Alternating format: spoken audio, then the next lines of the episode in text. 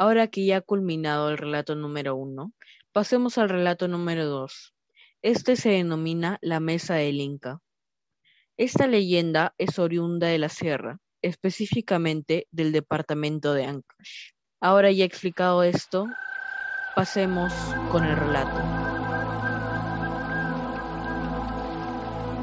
Al sur del pueblo de Yupán, a una distancia más o menos de tres cuadras, muy cerca al cementerio actual, existe un paraje denominado como la Piedra Mesa. Se cuenta que cuando el Inca hacía sus viajes del Cusco a Cajamarca, o viceversa, en ciertas ocasiones, el Inca decía, Soldados, desvíense del camino imperial. Quiero visitar el Tambo Real. Sus deseos son órdenes, señor. Después de la petición del Inca, se pasaba una accidentada y larga caminata hasta llegar a una la planicie, donde se cree que existía un tambo real.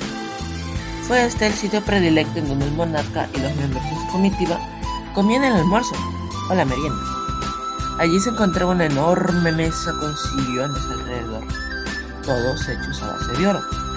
Mientras el almorzaba, soldados montaban guardia alrededor de él. Entre estos soldados se destacaba un centinela a la cima de un pequeño promontorio.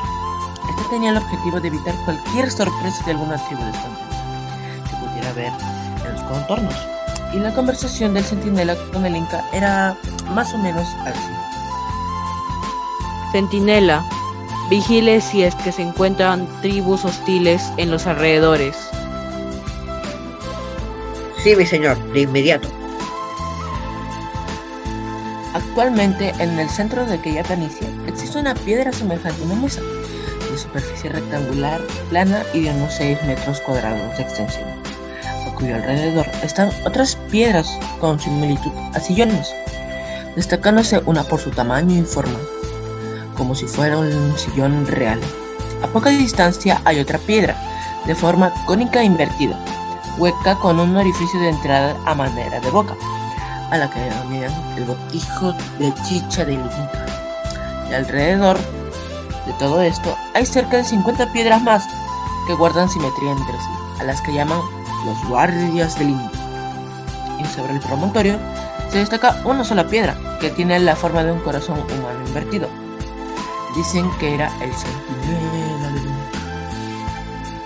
Dicen pues que todas las piedras descritas solían ser de oro la mesa, los sillones, el botijo, los guardias y el centinela, pero que al exhalar el último suspiro del Inca Atahualpa, tras ser ejecutado en Cajamarca, todo como por arte de magia quedó convertido en piedra, en roca muda.